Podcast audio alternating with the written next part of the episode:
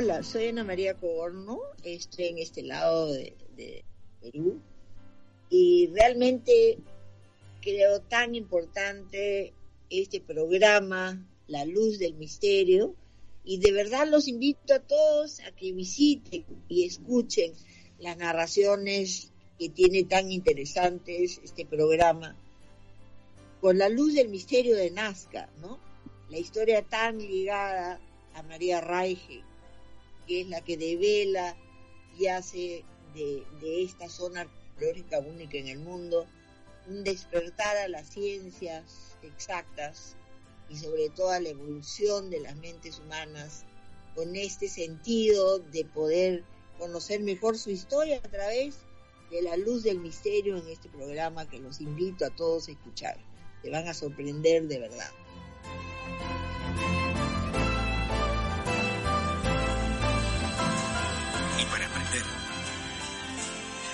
Hubo un tiempo en el que el mundo entero decía no se puede y la ilusión de un país demostró que el mundo estaba equivocado.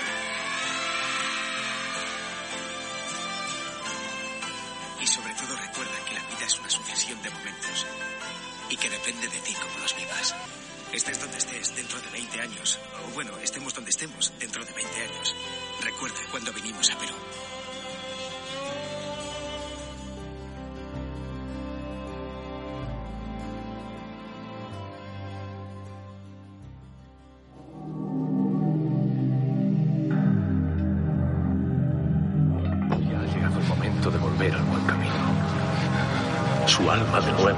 Vuelto a encontrar la luz. Y ahora volverá a sentir la experiencia de la realidad. Esa realidad donde todas las cosas son claras como un cielo sin nubes. Y cuando está limpio el intelecto es igual que un transparente vacío. Sin circunferencia ni centro. Ahora conózcase a sí mismo. Y permanezca en ese estado. Busque esa luz. Mire hacia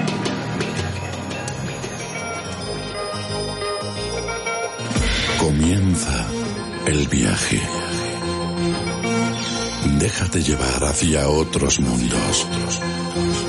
Hacia el mundo de lo desconocido. Hacia otras realidades. Preparado ya para penetrar en la luz del misterio.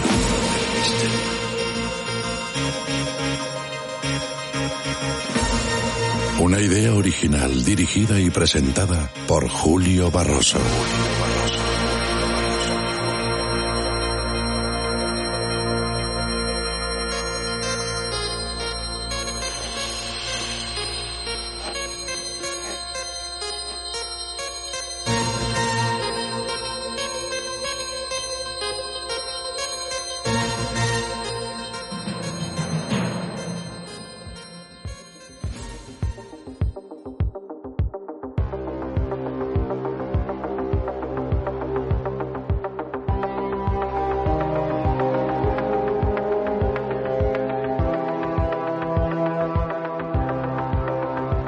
Hola, bienvenidos a la sintonía de la luz del misterio. Comienza una nueva emisión de radio desde aquí, desde el centro de Londres, desde el centro de Europa, desde London Radio World.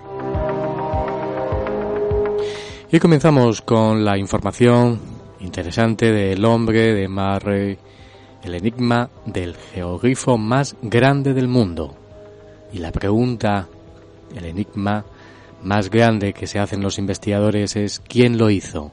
En mitad de la nada, una impresionante figura de 4,2 kilómetros de altura, 28 kilómetros de contorno y una profundidad de 35 centímetros apareció de repente. Aún se desconoce su autor. Los geoglifos son algunas de las construcciones más místicas y a la vez más misteriosas que podemos encontrar en el planeta. Se trata de impresionantes figuras dibujadas con increíble precisión en las laderas de los cerros o en planicies que ofrecen figuras geométricas perfectas y que tienen cientos de años encima, sin que nadie sepa quién las dibujó ni por qué las hizo. Y aún más importante, con qué técnica se pudo alcanzar tal perfección tantos años atrás. Cuando pensamos en geoglifos, nuestra cabeza se dirige inmediatamente a Nazca. Pero el más grande del mundo está a miles de kilómetros de distancia. Es el hombre de Murray. Todo comenzó el 12 de junio de 1998. Aquel día, Trevor Wright se encontraba sobrevolando el desierto de Phoenix Springs, ubicado a 60 kilómetros al oeste del municipio de Manray, en el centro de Australia del Sur. Mientras sobrevolaba la zona, de repente le pareció observar en tierra algo extraño. Cuando empezó a prestar atención, sus ojos estaban viendo una enorme figura antropomorfa, con una especie de lanza en la mano.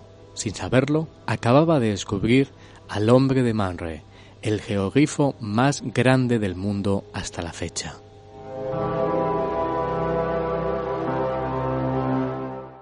Pronto, Wright avisó a las autoridades de lo que había encontrado con su helicóptero, por lo que se dirigieron hasta la zona para comprobar si era cierto lo que el piloto les estaba explicando. ¿Cuál fue su sorpresa cuando al llegar no vieron absolutamente nada de lo que Wright afirmaba haber visto? Así se vieron obligados a tomar otro helicóptero para poder comprobarlo desde el cielo, pues desde el suelo no se distinguía absolutamente nada. Y efectivamente, el piloto no mentía. Allí, en mitad de la nada, había un enorme hombre dibujado en el suelo.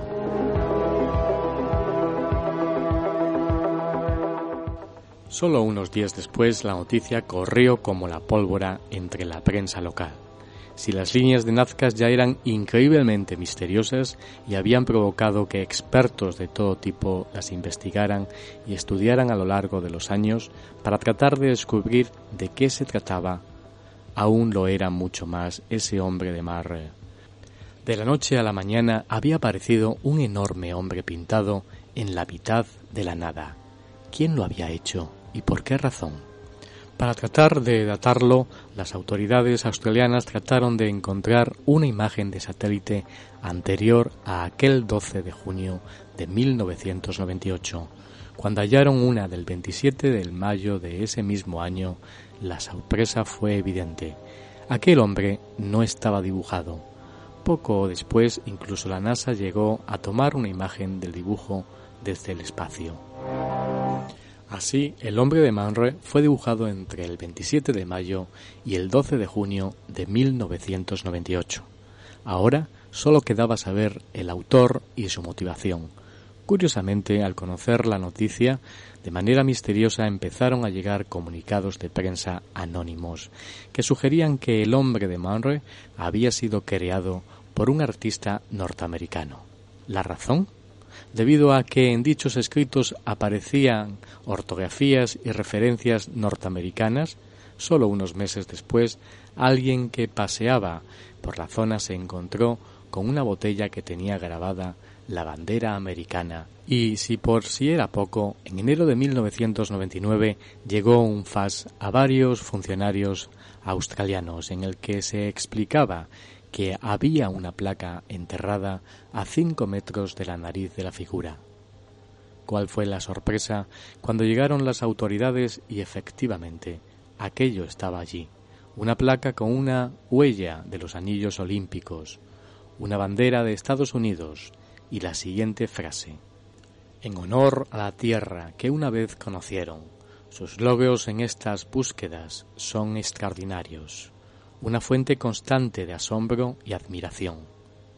Una cita que pertenece al libro The Red Center de Hedley Philanshaw, escrito en 1946. Curiosamente, el texto trata sobre la tribu Pik Yara, que destaca por ser expertos cazadores de uh, wallabies con lanza arrojadizas, precisamente la imagen que evoca el hombre de Marre. El hombre de Marre apareció concretamente en una zona que pertenece al pueblo indígena Aravana, por lo que no se trata de una zona de libre acceso. Sin embargo, se descartó por completo que los habitantes locales fueran los creadores de la figura, pues se quejaron amargamente de haber sufrido la profanación de un terreno que consideran sagrado. Es cierto que con el paso de los años esta opinión ha cambiado y que a día de hoy lo consideran como un elemento fundamental de la cultura. Pero hace más de tres décadas, haber encontrado a alguien realizando este dibujo podría haber tenido consecuencias fatales. A pesar de que se hayan llevado diferentes investigaciones para tratar de entender quién y por qué realizó este increíble geogrifo, lo cierto es que no ha habido resultados concluyentes.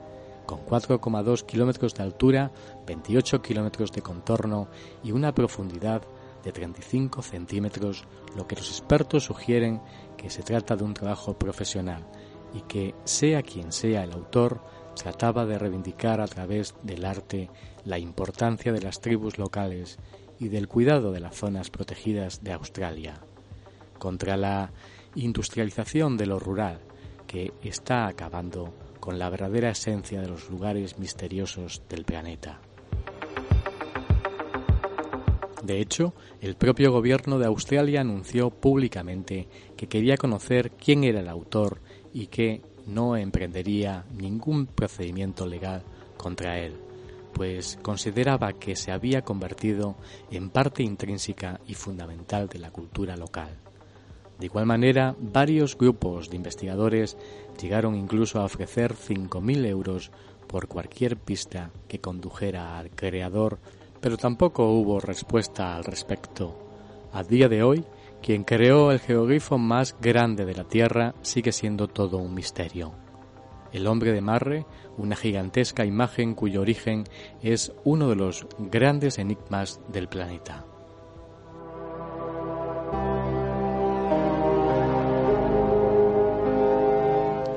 Y esta semana pasada los medios de comunicación, como bien sabéis, han estado entretenidos con la información relacionada con las diferentes expediciones que eh, han viajado hacia Marte.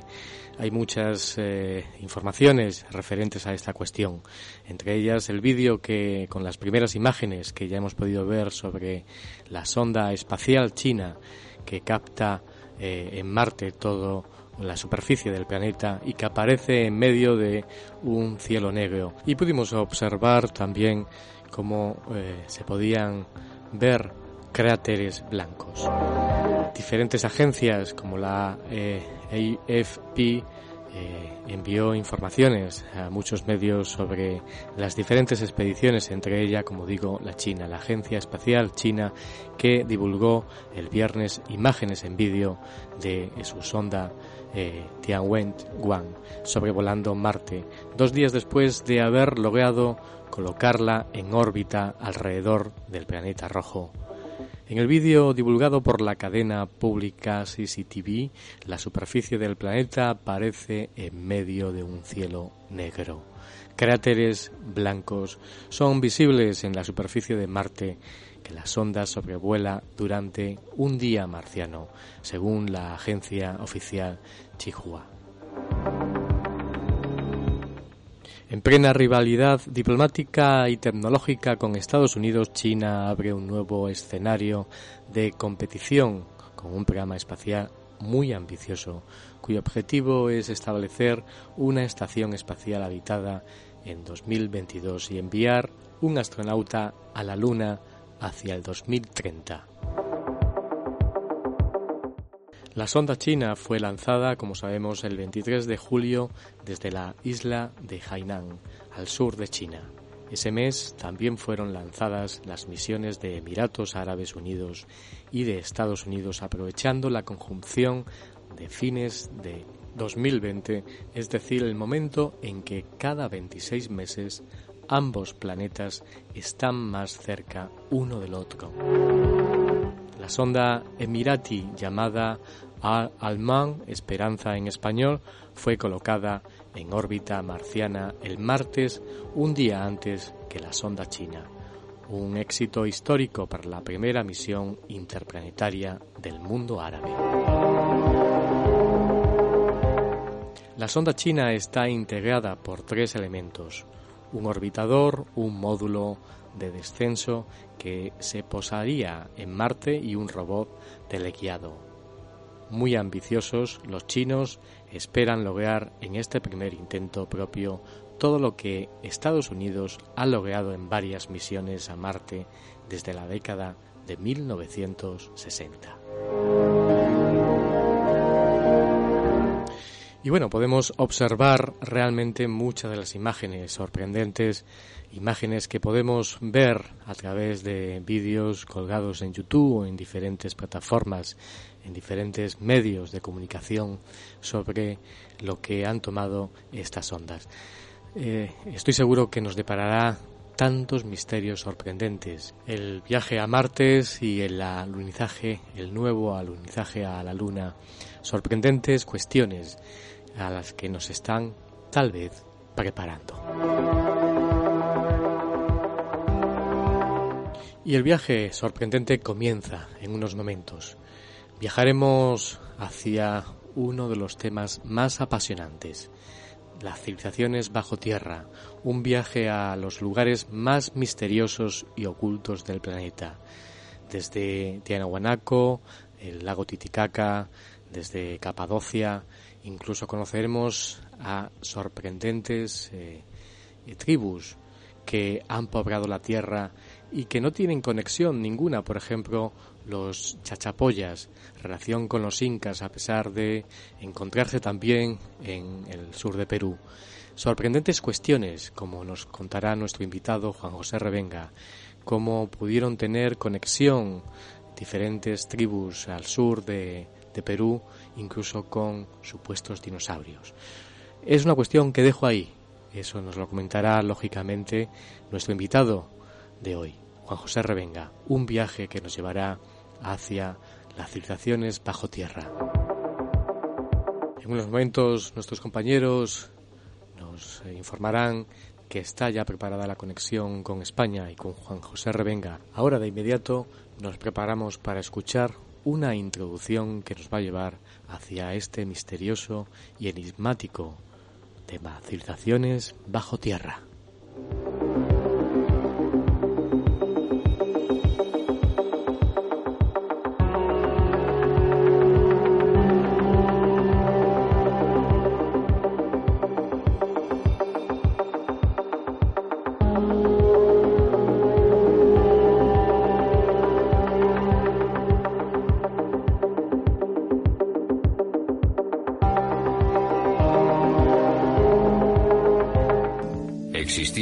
Los gigantes en la tierra, y también después cuando los hijos de Dios se unieron con las hijas de los hombres y engendraron hijos.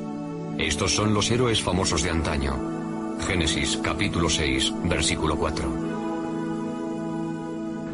Los mayas y los incas creían que en la Tierra existió una raza de gigantes antes del diluvio universal.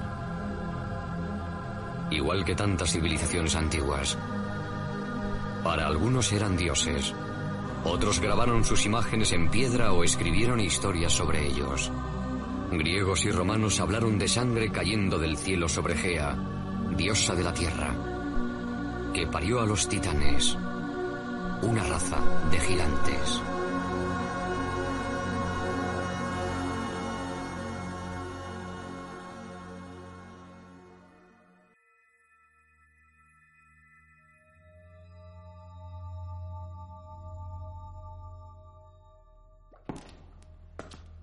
Nos vamos caminando hacia lo más profundo de la Tierra, hacia el magma, hacia el centro de la Tierra.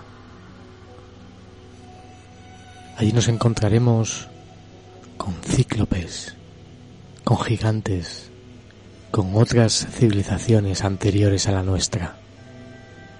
Y nos encontraremos también en unos minutos con Juan José Revenga, nos guiará a lo más profundo de la tierra.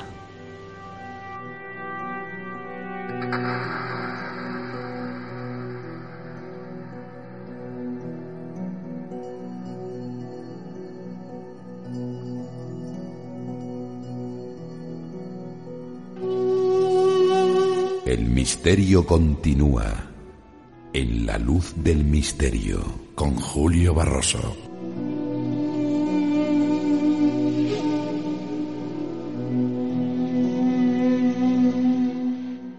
Viajamos en la luz del misterio en London Radio World, en esta emisión única de radio. Ya está preparada la conexión desde Londres con España y allí se encuentra Juan José Revengas. Muy buenas, Juan José, ¿qué tal estás? Hola Julio, encantado de estar nuevamente contigo. Es un placer enorme, un viejo amigo. Eh, queremos hablar sobre uno de tus libros que ahora eh, comentaremos, pero un breve repaso sobre tu trayectoria que es amplísima. Nació en Madrid en 1959, inició, iniciaste tu carrera profesional como fotógrafo del mítico diario Ya, en la década de los 80 trabajaste como corresponsal de prensa en los conflictos bélicos de Nicaragua, El Salvador, Panamá o la invasión americana de Irak de Saddam Hussein, que yo desconocía ese dato.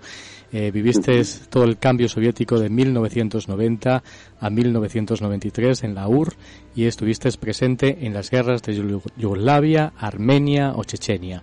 Has sido además de productor, conocido eh, a través de tus trabajos como director de documentales para las principales televisiones de Estados Unidos y ha realizado pues numerosas series también como América Mítica y otras tantas de televisión española.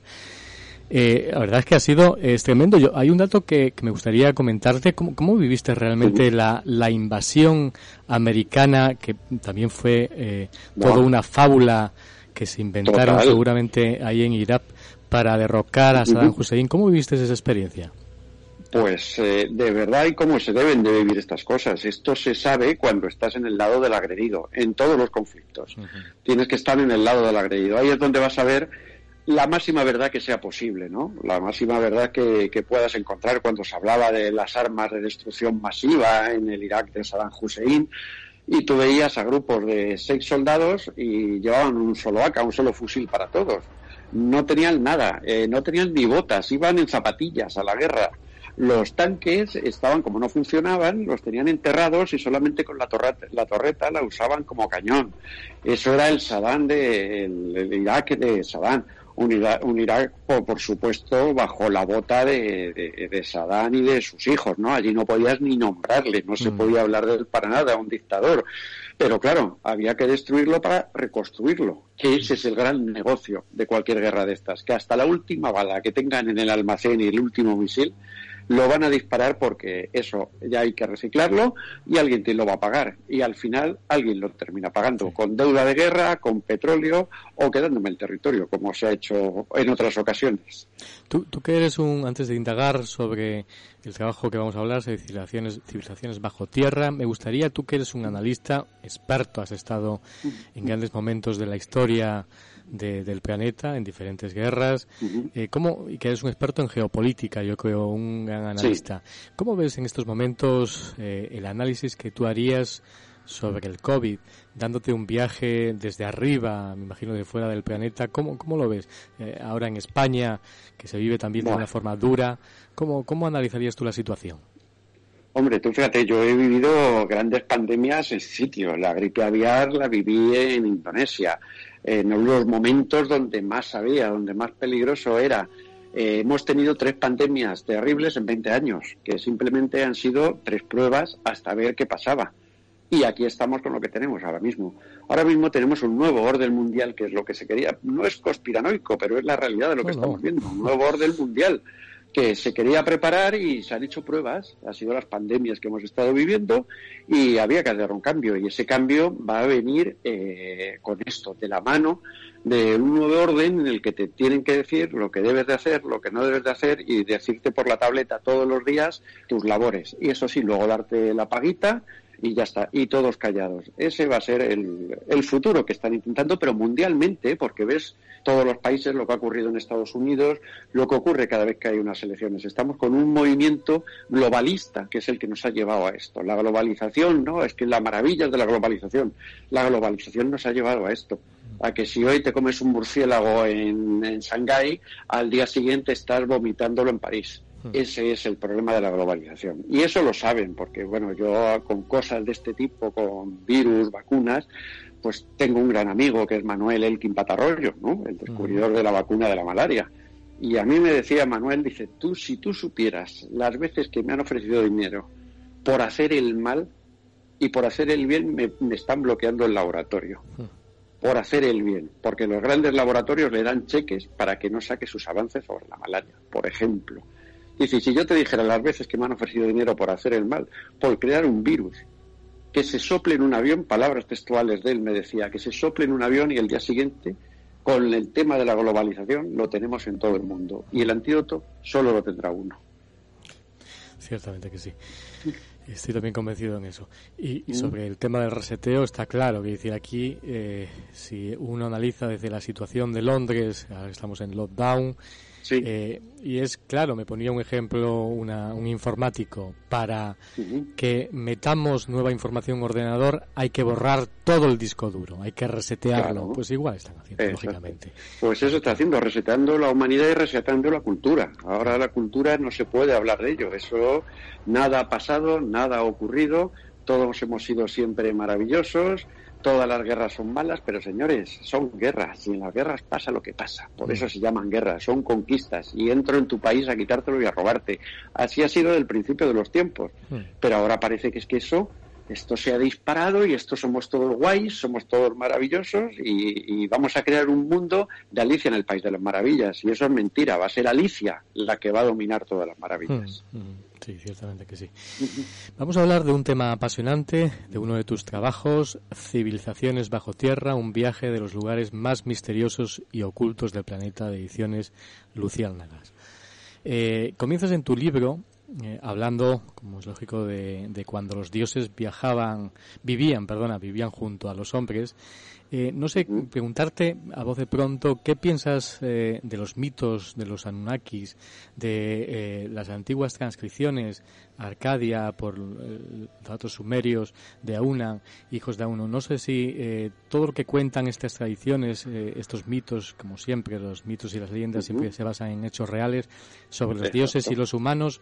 ¿Qué piensas de, de los Anunnakis? Tanto se habla también en el mundo del misterio.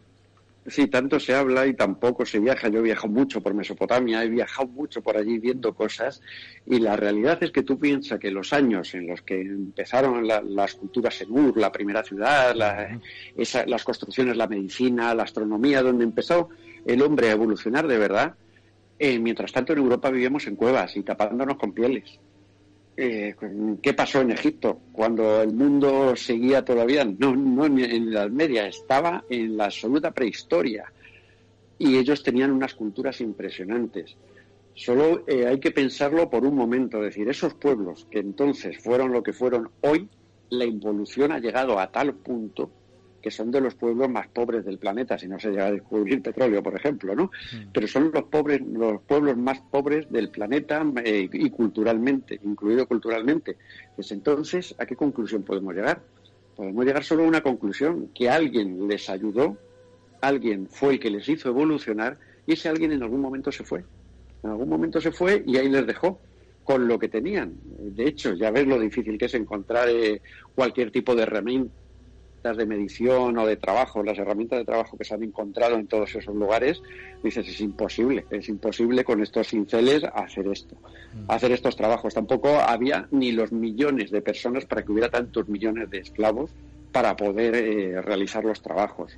Eh, avances en todo, en la electrónica, el descubrimiento de la pila, la pila eléctrica, todas esas cosas, dices, mm, y el hombre cómo podía estar en una parte del mundo siendo todavía cazador, recolector, que no era ni agricultor, y en otro lado del mundo, en la otra parte, estaban con una cultura súper avanzada haciendo, haciendo las grandísimas ciudades que han quedado todavía hasta nuestros días, o hasta que pasen los talibanes por lo menos, estarán allí.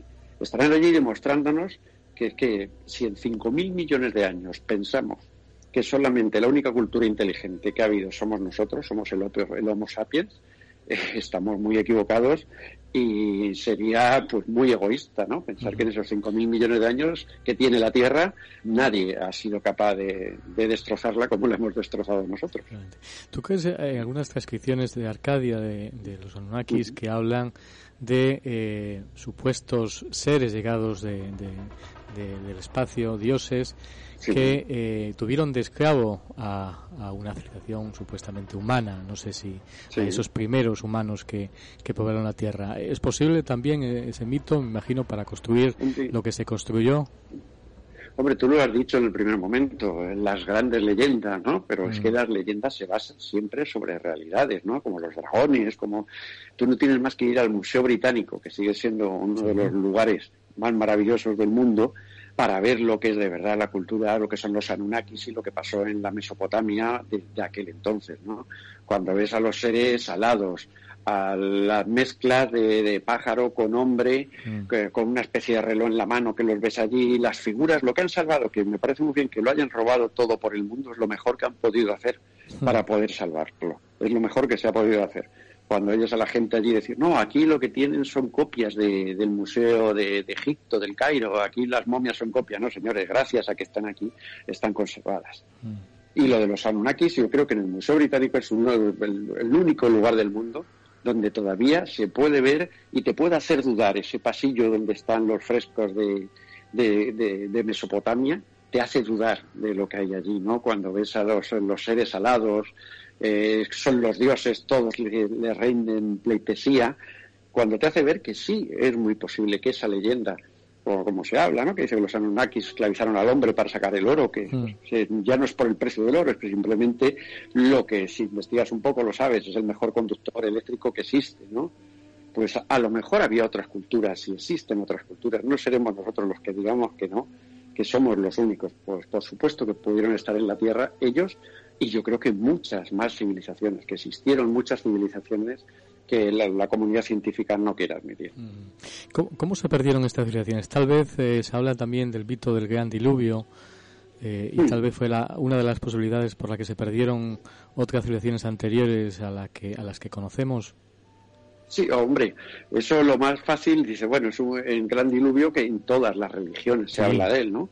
En todas, porque dice, bueno, la casualidad es esa, que todas las religiones, todas las adoraciones a todos los dioses hablan de eso, ¿no? Porque, por ejemplo, dice, bueno, en Egipto se adoraba al sol, en tal se, se adoraba al sol en Mesopotamia, se adoraba al sol en México, en Mesoamérica, se adoraba, se hacían pirámides en todo el mundo. Bueno, ¿cómo podían tener comunicación entre ellos. Y en aquellos tiempos, al otro lado del río ya no sabías lo que había. Ya al otro lado del río ya era otro mundo, ya no se iba nunca allí. ¿Cómo podían tener ese contacto, no? Ese contacto entre civilizaciones que son muy parecidas, ¿no? Pero claro, todo al final se resume en una cosa, en que ellos nos enseñaron, alguien nos enseñó, y ese alguien, o porque se agotaron a lo mejor los recursos a por los que venían, o porque vieron que donde nos llevaba el caos de nuestra civilización o del el Homo sapiens, que eso sí, el Homo sapiens en todo el mundo actúa igual. Hmm. No tienen más que ver las guerras de pueblo, ¿no? En una guerra de pueblo, en cuanto alguien tiene más poder que el otro, ya se están masacrando. Por alguna causa mm, se marcharon los que nos enseñaron, esa civilización que nos enseñó, se marcharon de aquí y después de eso, pues claro, vino la involución, la involución del ser humano y luego ha habido, pues bueno, evoluciones como la que hemos tenido hasta, hasta el día de hoy, pero evoluciones que estamos viendo que nos llevan solamente a una cosa, al caos y a la autodestrucción.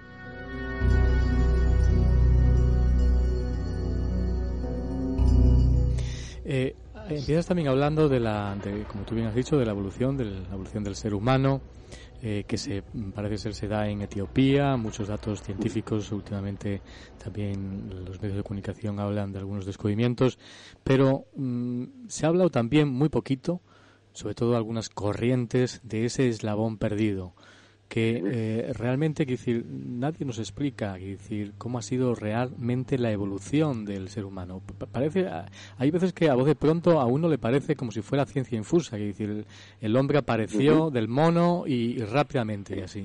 Y ya está. Y ya está, exactamente. y yo creo que hay todavía mucho por descubrir, hay un eslabón un agujero bastante grande. Hay un agujero genético, hay un agujero genético que es tan pequeño como grande O por ejemplo eso, que los cromosomas del chimpancé y los del ser humano son un 99% iguales. ¿Por qué evolucionó? ¿Por qué evolucionó el hombre? Bueno, está claro. Dice, bueno, es cierto que las especies evolucionan, cambian, como pasó desde el principio de los tiempos, ya, pero cuando evolucionan, evoluciona la especie. No sigue habiendo monos y sigue habiendo hombres. Y genéticamente, eh, el eslabón perdido, o el eslabón de Dios, como le llaman, ¿no? El eslabón de Dios, el cromosoma de Dios, ese es el que hizo que un día el hombre genéticamente se convirtiera en Homo sapiens sapiens. Esa fue la realidad, ese es el único cambio. Dice, no, fue evolucionando, se puso ya cuando cambió en el RIF, estaba en el RIF, he visto las zonas donde empezó teóricamente la vida, donde encontraron a Lucy, donde se encontraron los primeros esqueletos, ¿no? Los primeros esqueletos de, de, bípedos, ¿no? ya el mono andaba sobre dos piernas, porque bueno, dos patas porque había cambiado, cambió la tierra y había que levantarse, ya no había árboles, había que levantarse en la pradera. Bien, si todo eso que andarán, eso es una evolución normal. Pero de ahí a pensar, a fabricar herramientas y empezar a dominar el planeta y a todos los demás seres, solo lo hicieron unos pocos. Y claro, unos pocos que estaban en un África en el que el Valle del Rif, que era estirar una mano y coger una fruta y comer. ¿Por qué se fueron por todo el mundo? Porque el hombre, según evolucionaba, viajaba por todo el mundo. ¿O es que los pusieron para colonizar el mundo? Pero ahí está, cuando tú hablas de, de alcanzó, vamos, eh, movió la mano para, para alcanzar una fruta, me lleva hacia los textos sagrados, quiere decir, cuando uno analiza el supuesto árbol de la ciencia, es decir, cuando vienen unos querubines y te dicen, eso no lo toques, que ahí está todo el conocimiento, bueno, hay toda una interpretación detrás, a lo mejor es un laboratorio, es decir, ¿hubo alguna supuesta ayuda para encontrar, para, para contribuir en esa evolución del ser humano? Hombre, es, lógico porque además la evolución no es que fuera rápida y pasaban miles de años hasta que iban evolucionando y a lo mejor es que eso es lo que se fue de las manos, que el hombre fue evolucionando y fue pensando. Eso es lo que se fue de las manos a los que les crearon como esclavos, como un zombie, ¿no? Que trabaja gratis y no hay ningún problema y no se va a quejar nunca. A lo mejor el error es que el hombre fue evolucionando o con diferentes pruebas genéticas fue evolucionando pero que no nos cuenten que de repente el hombre ya se puso de pie y a partir de ahí pues empezó a avanzar, reconoció el fuego y, vamos, y terminó haciendo, haciendo microchip. Mm, bueno, esas cosas son impensables. Dice, cuatro personas, ¿quién hace ordenadores? ¿Quién crea los ordenadores? Cuatro saben hacer los microchip de los seres humanos. No podemos decir, no, es que ahora se acaba el mundo y tal. Bien, se acaba el mundo, ahora mañana hay una tormenta solar, se acaban los satélites, tal. ¿Quién sabe hacer los microchips? ¿Quién va a seguir con este mundo que conocemos hasta ahora, con esta, esta gran civilización eh, en sus, vamos, en, duda, esta gran civilización en duda, si es mejor que lo que teníamos antes, lo que tenemos ahora mismo, ¿no? Pero lo que sí es, es, cierto es que ese, ese avance del Australopithecus al Sapiens no se hizo solo por el paso del tiempo. Y las escrituras sagradas, todo eso, todas las escrituras, no solo la nuestra, la Torá, todos, hablan de lo mismo, de ese Dios creador que nos dio la ciencia, el conocimiento y sobre todo siempre pues el temor, ¿no? El temor, eh, el, temor a él, que es lo, básico siempre en todos los dioses, ¿no? Y los sacrificios, como en todas partes, en todas partes había que sacrificar hombres, había que sacrificar sangre hacia tu Dios para alimentarle. ¿Quién eran esos dioses? Pues eso no vamos a saber si esos dioses vinieron de otro lado o simplemente eran otras civilizaciones que también llevaban miles de años aquí viviendo. Hmm. El otro día que le preguntaba a Antonio Piñero sobre, bueno, si para él pensaba que era casualidad eh, que el, el, hombre era fortuito, hubiera encontrado el fuego, las herramientas, y mm, hablábamos de, de, que en todas las culturas, en todas las culturas, incluso en todos los textos sagrados, se habla de, lo que tú bien decías, de ángeles, de supuestos dioses, que ayudan los esenios, en, todos los textos esenios también se habla de, de, ese tipo de, de ayuda, ese tipo de, y, Antonio Piñero me, lo comentaba, me lo confirmaba, sí, sí, en todas las culturas ha habido seres alados, seres eh, ángeles que han ayudado, han enseñado al ser humano cosas. Y, tal vez ahí está también un poco la cuestión. ahí está la cuestión totalmente. Piñero sabe mucho de religión, ya lo sabes, quizás sea el número uno en cuanto a, religión. Eh, pero es cierto, es cierto, y cuando hablamos de los esenios, hablamos de una cultura superior que cayó casualmente en aquella época en la que apareció Jesús de Nazaret, ¿no? Mm. Aparecieron los esenios, la gran duda si fue Jesús un esenio. Pero bueno, lo que sí es cierto es que fueron otras culturas, otras culturas que como todas, igual desde los Anunnakis, que eran seres alados, eran los ángeles que mm. teníamos en nuestra cultura ángeles, demonios, porque siempre tienen que tener eh, esa base, ¿no? Esa base para que temas al Dios, siempre tiene que haber un mal, tiene que haber un miedo, tiene que haber un miedo y un castigo para que funcione. El negocio, el negocio yo creo que lo hemos creado nosotros. Ellos nos enseñaron la realidad cuando pasaron todas aquellas cosas, nos enseñaron la realidad y nosotros como buenos Homo sapiens, pues hemos creado el negocio basándonos en eso. Hemos degenerado un poquito, yo creo, bastante. Sí, sí, totalmente, totalmente, degenera totalmente. Es decir, hemos cogido el conocimiento, pero lo hemos llevado a otro extremo diferente, tal vez. Sí, sí, por quizá por eso se fueron, porque dijeron, mira, así no, así no vamos. Pues mm. quizá por eso dejaron las ayudas y por eso nos dejaron hasta el punto que eh, donde estamos, ¿no? Vamos a hablar de la teoría de la tierra hueca, que es lo que también eh, convoca este libro tan curioso, Civilizaciones bajo tierra. ¿Cuándo empiezas tú a, encontrar que la Tierra podía ser realmente hueca? Esas teorías y, esos, esos mitos, esas leyendas que tú comentas, bueno, hay, realidades, ahí está Capadocia y hay, otros puntos también. Las conexiones parece ser que se han hablado tanto entre Sudamérica, en el interior de la Tierra, que conectan túneles de diferentes, entre diferentes países. Pero ¿dónde tú encuentras esas teorías? ¿En dónde empiezas tú a encontrar las teorías? Hombre, empecé a encontrarla buscándola, yendo a los lugares donde ocurrían, donde estaba en, Turquía, por ejemplo, lo de las ciudades subterráneas, donde vivían 20.000 personas bajo tierra. Cuando se hizo lo de la cueva de los tallos, por lo mismo, que también lo que había allí abajo, que fue, ya hablaremos, pero fue indescriptible lo que mm. encontré ahí abajo. Pero también podemos hablar de los famosos túneles que recorren todo el imperio inca, que lo recorrían por abajo. Y solamente pensamos en una cosa. Si el hombre vive bajo tierra, solo puede ser por una causa, por el miedo, por el miedo a lo que hay arriba en ese momento y tiene que ocultarse. Pero claro, luego llegan las teorías, las grandes teorías que tanto, que tanto se han, se han estudiado, ¿no? De la tierra hueca, todas esas que son científicamente, pues claro, es una, una locura el decir que por dentro, ya vimos Verne, ¿no? Como nos escribió lo del, del, viaje al centro de la Tierra, que había otro mundo debajo, pues ese mundo de que, del que tanto se ha hablado, porque el que empezó con la teoría fue Helmut Halley. Y bueno, Helmut Halley, ¿quién era? Pues primero, era un amigo de Isaac Newton, de, la teoría de, la, eh, lo de la historia de la gravedad, la teoría de la gravedad. Amigo de Newton. Y Halley fue el que descubrió luego el paso y cometa que lleva su nombre, el cometa Halley. Un gran estudioso que es el que dijo que solamente hay eh, 10 kilómetros, 10.000 metros de corteza que nunca se han atravesado y que no se sabe lo que hay dentro. Ahí hablamos de magma, hablamos de todo, de todo lo que hay ahí dentro hacia abajo, ¿no? Todo lo que hay hacia abajo. Dice, si nunca se ha atravesado, nunca se ha llegado, y hablaban de un sol interior, de ciudades interiores, de un mundo interior, ¿no? Tal como nos muestra Verne en, su libro. Dice, bueno, pues todo puede, puede parecer pues más o menos absurdo y que la tiene entradas la Tierra Hueca, una de ellas en la Antártida, pero claro, la Antártida, en los principios del Google, cuando tú te acercabas en el mapa, la Antártida salía una mancha blanca. Mm. Ni más ni menos, no podías ver más. Ahora ya sale, con todas las, modificaciones, pues se ve perfectamente, sí, nieve. Vale, pero ¿por qué los americanos en el año 47 mandan una gran expedición? Todo dirigida por el, el almirante Bert y todo pues a escondidas que iban a hacer pruebas de guerra en climas fríos y aquello fue una expedición en busca de la entrada a la Tierra Hueca.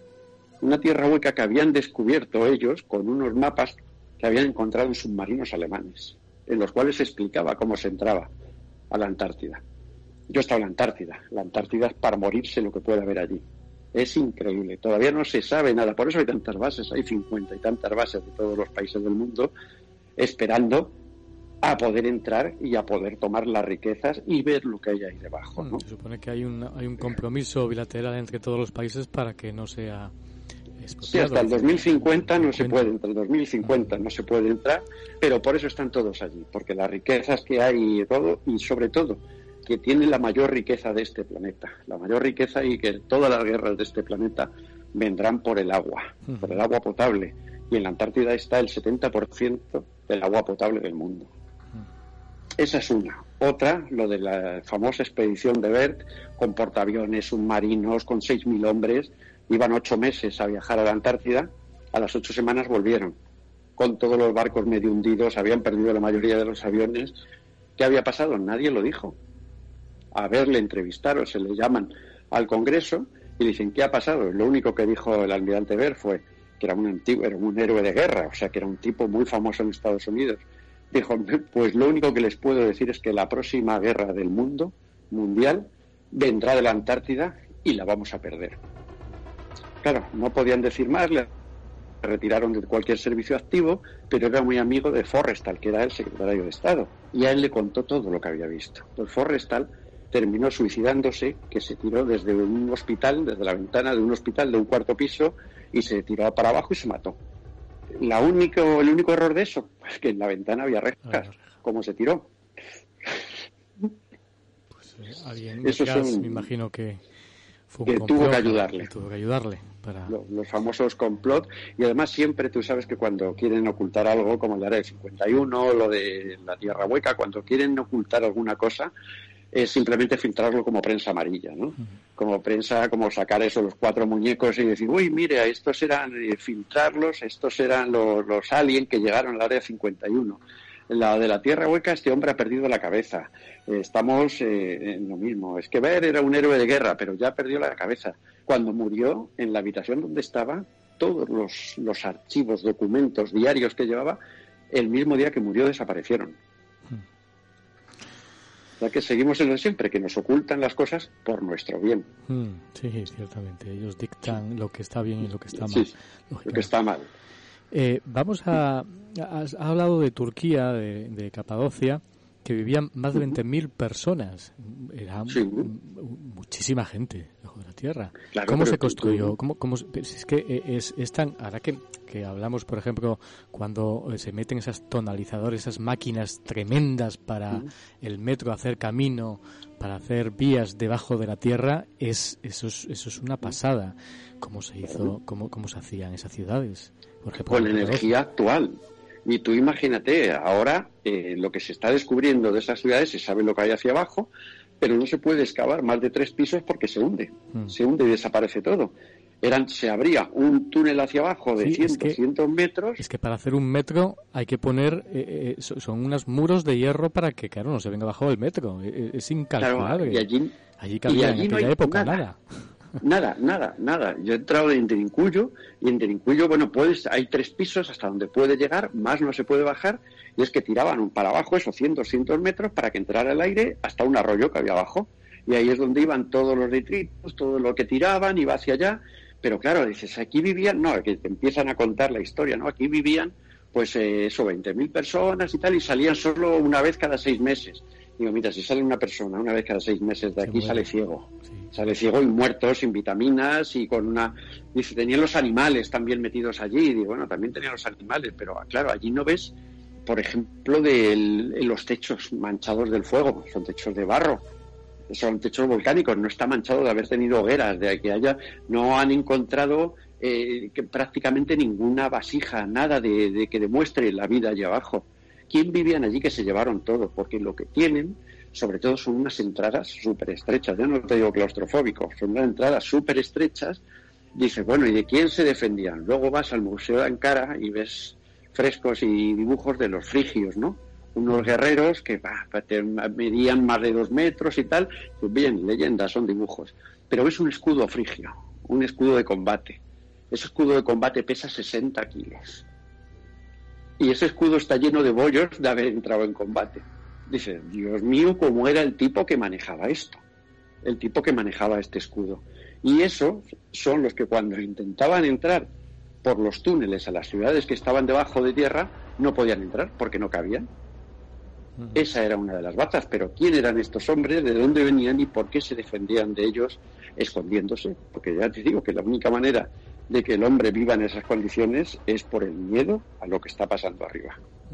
Claro, ¿y cuál sería la, la, posibilidad remota eh, por lo que vivían debajo? ¿Por gigantes tal vez? ¿Por una agresión? sí, eh, ahí ya volvemos, fíjate, a otro de los grandes mitos, ¿no? De los grandes mitos, las, los gigantes, ¿no? De los gigantes, cuando los dioses se mezclaron con los hombres, tuvieron una civilización que fueron los gigantes, volvemos a esos mitos, pero que cuando vemos cosas de este tipo, pues nos dan razonamientos o nos dan cosas para creer al menos, o nos dan ideas para creer al menos que eso existió, esa mezcla o esa, esa raza que se creó de los dioses y de los humanos, esa mezcla que hubo entre dioses y humanos, de la cual hablan todas las culturas también, a un lado y a otro del océano. Mm.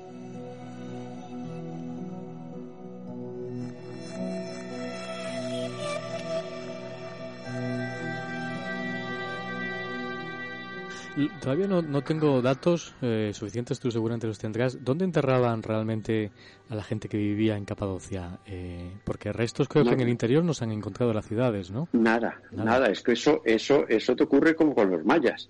Dice, ¿dónde están los cementerios? ¿Dónde están? Claro, hablamos de ciudades estas de 20.000, pero ciudades mayas de 200.000 habitantes. Luego no se encuentra nada. Fíjate, hicimos un documental en el 2012 con el, fin, del mundo, entrevistando gente, y yo entrevisté a un sacerdote maya, un chamán, que me dio una explicación que por ilógica es lógica. la explicación que me dio, dice, no, el 2012 era el fin del mundo maya, nuestros hijos es que ya no hablan el maya, ya no tienen nuestras culturas.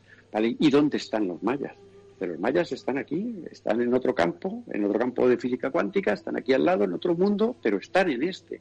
Esa es la realidad, que dominaron también el tiempo, que están en otro lado, que muchas civilizaciones cuando desaparecen, como, o como pasó en Turquía, dicen, ¿dónde están? Es que no hay cadáveres, no hay restos.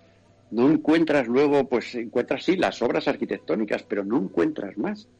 ¿Cómo puede desaparecer una migración de esa gente? O, estuvo, algo les pudo hacer cambiar a otro lugar. Algo les pudo hacer cambiar. Algo que no sabemos lo que es, es algo desconocido que gracias a eso, gracias a Dios, a la Buda o a quien sea, todavía sigue habiendo muchas cosas incomprensibles y que la ciencia, por mucho que quiera inventar, no nos va a poder explicar nunca. Muy interesante, pero ¿te refieres a otra dimensión que pudieran pasar otra dimensión?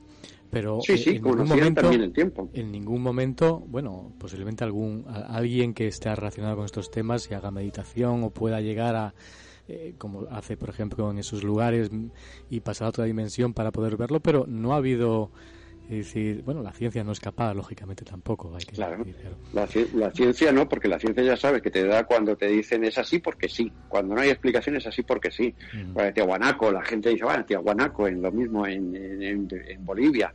Dicen, no, Tiahuanaco, la ciudad de las estrellas, ¿qué tal? ¿Por qué se construyó con piedras magnéticas que pones una brújula y se vuelve loca en toda la ciudad?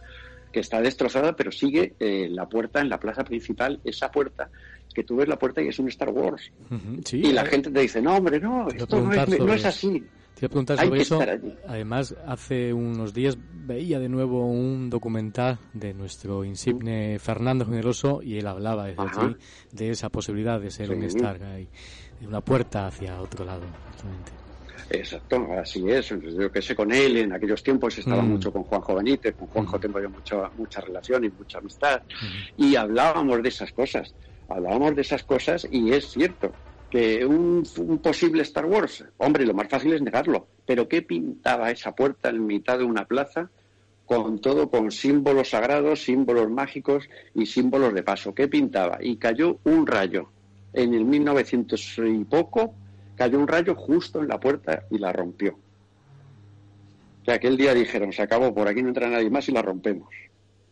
Y ahí está, donde estaba, la han puesto, está enderezada, está medio arreglada, pero cuando estás allí debajo, cuando tienes una brújula en la mano en Tiahuanaco, dices, bueno, esta ciudad, cuando estaba, estaba al lado del lago, cuando la construyeron, o cuando levantaron esto, estaba al lado del lago Titicaca. Hoy el lago Titicaca está a más de 20 kilómetros de allí. Dice, claro, hace ¿cuánto tiempo hace que estaba el lago Titicaca aquí? Pues 12.000 años. Estamos hablando de la cultura más antigua de América o quizá del mundo, la cultura tiahuanaco. Algo que también ves como una especie de piscina que tienen allí con caras, con diferentes caras, que, o, las figuras que hay allí, que son totalmente de navegantes extraterrestres. lo que puedes ver en Tijuanaco. Las caras con gafas de pilotos, de, son totalmente navegantes. Y fue pues lo mismo cuando estaban allí, eh, que no conocían ni la rueda, ellos tenían una cultura, vamos, que estudiando la astronomía, la medicina. ¿Qué pasó entonces? ¿Por qué? en aquella época construían eso. ¿Qué era el, Star Wars? Todo el mundo lo niega, que sea una puerta de las estrellas, por mm. supuesto. Mm. Es que es lo más fácil, pero vete allí, pon una brújula y ves cómo empieza a dar vueltas todo y a decir, bueno, que dentro del destrozo que hay, que quedan cuatro cosas. El monolito Bennett, por ejemplo, el monolito Bennett, ves esa figura enorme que mírale, mira la cara y luego discúteme lo del Star Wars. Mm, también hablas, en alguna ocasión te he escuchado, hablas también de eh, ciudad eh, debajo de, que conecta también el lago Titicaca y Tegonaco. No sé si es así. ¿Es cierto? Sí. Sí. Sí, sí, hay pocos datos sobre, sobre esa cuestión. Sí, túneles en, aquel, en, todo lo que fue después, que vino, fue una cultura posterior, el imperio inca. El imperio inca utilizó los túneles que conectaban todo el imperio, que iba desde Ecuador hasta Argentina. Pero lo, utilizaron, pero siempre han dicho que ellos no los construyeron, que aprovecharon unos túneles que había construidos. Y toda la América en esa zona está ahora dada y ahí viene toda la, la cultura de los pájaros tallos, de todo lo que se comunica de un lado a otro, unos pájaros ciegos que viven ahí dentro. Que... Esa es la, realidad, es que por supuesto que existe. Y hay una comunicación y ciudades, ciudades hundidas. Mira, hubo una que es muy interesante en el lago Titicaca, allá al lado, eh, que acustó a estudiar el lago, porque nadie había entrado en el lago. El lago es como un mar aquello. Y estuvieron dos meses con dos mini submarinos y lo único que llegó a decir, justo, hemos encontrado un batracio de casi un metro que está sin catalogar. Es lo único que dijo. Pero al poco tiempo un submarinista argentino hizo una película y dijo que había allí unas ruinas, unos pasillos de piedra en el fondo del lago cubiertos de algas y de barro, pero que era un camino, un camino de una ciudad de gigantes todos fueron los periodistas a por Custó para que lo negara. Dígame usted, después de dos meses, fíjese lo que dice este hombre. Y Custó solamente contestó una cosa. Dijo, hombre, es que allá abajo puede haber cualquier cosa.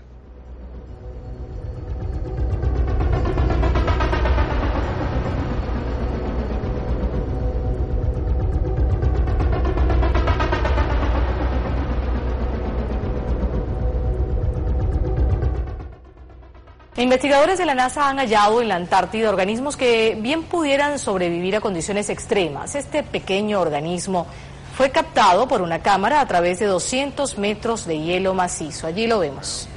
La criatura, que se asemeja a un camarón, mide 7,5 centímetros de largo y se mostró curiosa ante el cable de la cámara que lo filmaba. Se trata de un sorprendente descubrimiento, pues confirma la posibilidad de que exista vida en estas condiciones. Ante las investigaciones solo daban este crédito a formas de vida como los microbios.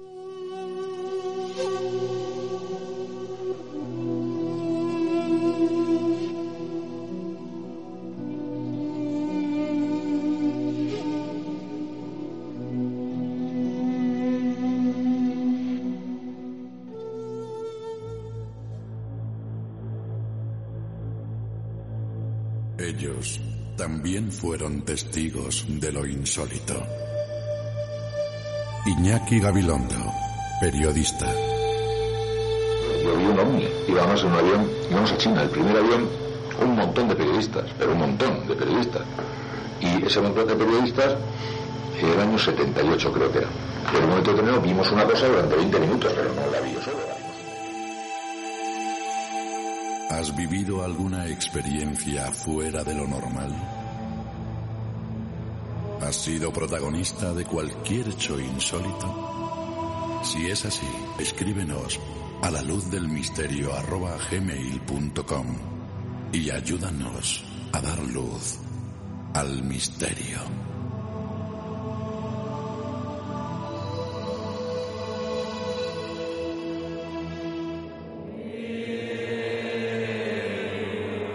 Síguenos cada semana a través de diferentes plataformas, en directo desde el centro de Londres y a través de otras plataformas digitales en diferentes países de Latinoamérica y Estados Unidos. la única experiencia de radio sobre periodismo del misterio hecha desde Londres en habla hispana para todo el planeta, dirigida y presentada por Julio Barroso. Más información en la luz del misterio radio.blogspot.com.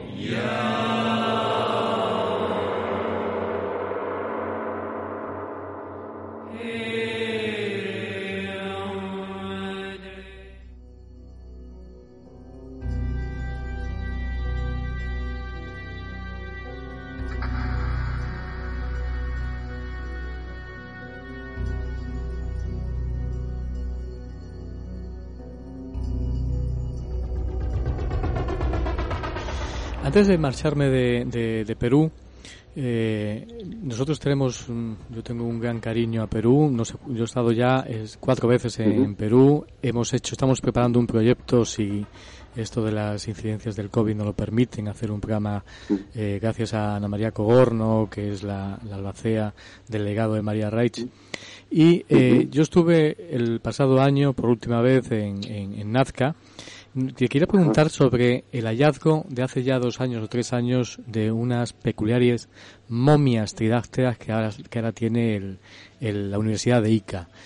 Se han hablado muchísimas cosas. Yo le pregunté también a Juanjo Benítez el otro día también su opinión. Él me dijo que no había indagado sobre el tema, que no le había parecido interesante porque estaba también Jaime Maussan en medio y tal. Ah, pero bueno, sabes que perdemos credibilidad un poco. Sí, por eso. Pero bueno, al margen de eso, yo he estado siguiendo un poco, estuve allí, he hablado con gente. Eh, bueno, me apetecía saber tu opinión, tú que también eres un amante también de Perú y se ha seguido un poco la cuestión de las momias tiradas de Nazca de las nuevas momias. Incarri, yo estuve con la gente de Incarri, eh, en Cuzco, eh, luego el, el, la persona que, que, era un guatrero que robaba en excavaciones, que fue el que encontró realmente la, las momias. ¿Cuál, fue, ¿Cuál es tu opinión realmente? ¿Qué seguimiento has hecho a la cuestión? Si has indagado alguna cosa sobre, la, sobre el tema. Hombre, cosas están apareciendo todos los días. Todos los días aquello es un desierto, como sabes, y allí aparece todo Allí puedes encontrar cualquier cosa debajo de la arena. De hecho, lo que ya tenían, que no se le hacía en caso, eran los famosos cráneos que están en los museos de, Ica, ¿no? Esos cráneos abombados en lo que está basada la, película de Indiana Jones y la, calavera de cristal, que allí la tienes también en Londres, la famosa calavera de cristal, allí está el Museo británico, pero fíjate que nadie en el que el Museo Británico la tienen apartada en un rincón, apagada, y es lo que más va a ver la gente, por eso no la quitan la famosa calavera falsa. Esto es como todo. Todo el mundo sienta cátedra y dice habla de las falsedades sin tener ni idea o haber estado allí como lo de lo que dices tú, lo de Ica. Hay que estar allí, hay que ver las líneas, hay que ver la cultura que hubo allí. No me cuentes lo de los caminos rituales y todas esas cosas, de cómo se hacía para que después de dos mil años aquello siga igual. Aquello siga como estaba. Y las momias, pues por supuesto que las momias y los enterramientos que se han encontrado allí, luego también da mucho la sequedad y el lugar para que estén en perfecto estado. Muchas cosas de las que se encuentran dan miedo de ver el estado que parece que están totalmente todavía vivos, ¿no? De, la, sequedad del ambiente te recrea eso. Pero que hmm. en cuanto al mito de lo que se ha encontrado, pues yo solo te puedo decir que se pueden encontrar todavía muchas cosas que nos van a sorprender todavía más. Hay una cultura que a mí me parece sorprendente en Perú, a ti también yo creo, eh, que, que, no tiene nada que ver con los incas, los chachapollas. Algo cuando yo lo descubrí dije, pero esto que no tiene nada que ver, absolutamente nada que ver. Y, no lo pudieron conquistar nunca, los incas, no pudieron conquistarles. Y eran diferentes físicamente, no tenían nada que ver físicamente con, con, ellos. Tú has descubierto incluso algunos detalles muy curiosos que eh, pudieron haber vivido con, con dinosaurios. Sí, eso lo descubrimos, eh, sí, eso lo descubrí yo en el Amazonas, en el estado de Amazonas, en la capital de, de Chachapoyas Allí, ah, bueno, está pues como a dos días de camino, unas montañas, me habían hablado, había visto fotos de unos dinosaurios, de unas pinturas rupestres con dinosaurios. En el Valle de los Dinosaurios estaba. Y por supuesto que viajamos allí, fue la subida mortal de quedarnos en el camino para poder, llegar allí. Imposible encontrarlo hasta que un niño lo vio, dijo, aquí están, aquí están. Paredes enteras llenas de dibujos, era un lugar sagrado de los chachapollas y en ellos se ve un dinosaurio rodeado de hombres con armas intentando cazarle. ¿Cómo puede ser eso si hace 65 millones de años desaparecieron los dinosaurios y el hombre lleva aquí cuatro días? ¿Cómo podía ser? ¿Qué nos explica? ¿Que la historia hay que reescribirla? Si está en los libros de texto ah, eh, peruanos, está, incluyeron esto, incluyeron este descubrimiento. Entonces, que la historia hay que reescribirla. Eso es lo que no se quiere hacer nunca, reescribir la historia y admitir que cosas que han pasado y son inexplicables son verdad. Eso es lo que, lo que ocurre.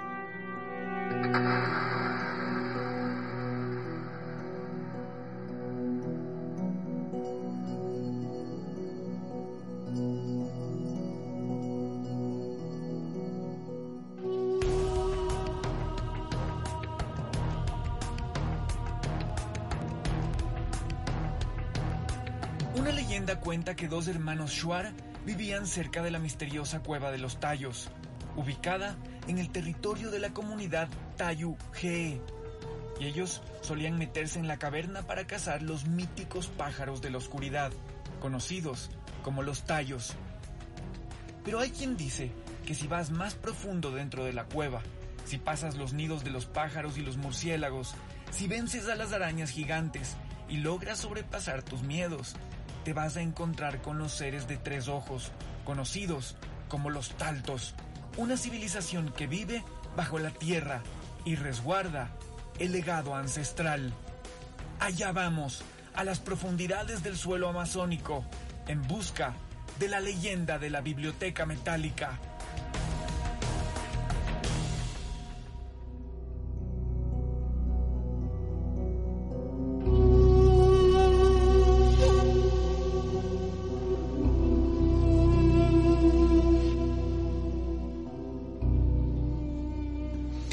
Bueno, saltamos de Perú hacia Ecuador y lógicamente vamos también a un lugar que para ti eh, también es insigne, es eh, uno de los más misteriosos.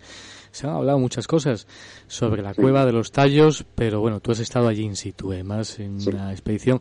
Yo te he oído hablar de que planificaste la, la, expedición, pero se te fue todo al garete por la contraportada, la contraparte que tenías allí y tuviste que improvisar, me parece, todo tipo de, de, cosas que, material que, que, tenéis que utilizar. Sí, sí, se lo llevaron, no, robaron todo el material que habían mandado, poleas, cuerdas, todo desapareció nos plantamos allí, mil problemas para poder llegar, había que negociar con los jíbaros, con los suar, había hay, más hay más tallos, ¿no? Hay, hay 50, me parece. Claro, hay 52 cuevas que le llaman la cueva de los tallos, pero la cueva de los tallos, en la que estuvo Juan Moritz y en la que estuvo Neil Armstrong, solo hay una. Y esa es la cueva de los misterios. Las otras son muy bonitas, son cuevas calcáreas, son cuevas calizas, muy bonitas, muy tal, con, grandes estalagmitas, pero que se entran dando desde, desde el, nivel de tierra. Aquí no, aquí en la cueva de los tallos hay que tirarte 100 metros con una cuerda y luego otros 30. Esa es la diferencia y eso es lo que ocultaba algo que intentamos buscar, que intentamos ah, buscar y desde luego. Antes de, contarme lo que lo que eh, encontraste, háblame un poco de la historia que es curiosa. El padre Crespi, eh, yo cuando he visto imágenes sobre cuando se murió el padre Crespi, que lo adoraban en, Guayaquil y, era una figura total. Eh, tiene mucha donde tenía, tenía una relación tremenda. Él fue, yo creo, el primero que descubrió la escuela de los tallos. Sí, es que, pero bueno, es que fue eh, el primero que lo descubrió, el primero que fue enviado allí por el Vaticano al Ecuador del 1920, fue enviado allí para que cogiera todo lo que hubiese en la cueva de los tallos y lo enviase al Vaticano, porque lo que había allí podía hacer temblar los cimientos de la cultura católica. Textualmente fue así. El padre Crespi fue para allá, se hizo amigo de los jíbaros, claro, imagínate si ahora ir hoy en día es un, prácticamente mortal llegar hasta allí, él no iba. Él cogía todas las piezas que le daban los jíbaros, él les ayudaba y cogía esas piezas y esas piezas las enviaba para, para el Vaticano, ¿no? Las iba mandando las culturas, eran piezas de oro, eran piezas pues muy valiosas y que dibujaban, había pirámides, había montones de cosas que las relacionaba con culturas, por ejemplo, mesopotámicas allá abajo, ¿no? Y Crespi un día, bueno, también vendía piezas de esas, pues ayudó mucho a la ciudad de Cuenca y todos le veneraban, le veneraban. Y solo hay que ver una foto suya que parece un iluminado, es una persona diferente, el padre Crespi. Solamente con ver una foto suya Y el hombre le dijo, pues aparte de todo voy a construir un pequeño museo para que vea esta gente lo que hay en el mundo, ¿no? lo que es la realidad del mundo que está en su cueva, la cueva de los tallos. Ese museo al día siguiente de construirlo se incendió. Estaba lleno de piezas de oro y de piezas metálicas. Entre los escombros no quedó ni una. Se habían llevado todo. Se habían llevado todo lo que había. Todo desapareció. A alguien le interesaba que aquello no, no, no lo viera nadie o que no llegara al conocimiento normal del mundo. Pero luego vamos al siguiente paso de una cueva de los tallos que para mí fue el más interesante, que fue cuando Neil Armstrong vino de la Luna, lo primero que quiso es ir a la cueva de los tallos. ¿Para qué? Y vio Neil Armstrong en la Luna. pero, ¿Y para qué fue tanto interés? ¿Por qué tanto interés? Tanto interés que, eh, fíjate, estamos hablando del tipo más importante de Estados Unidos.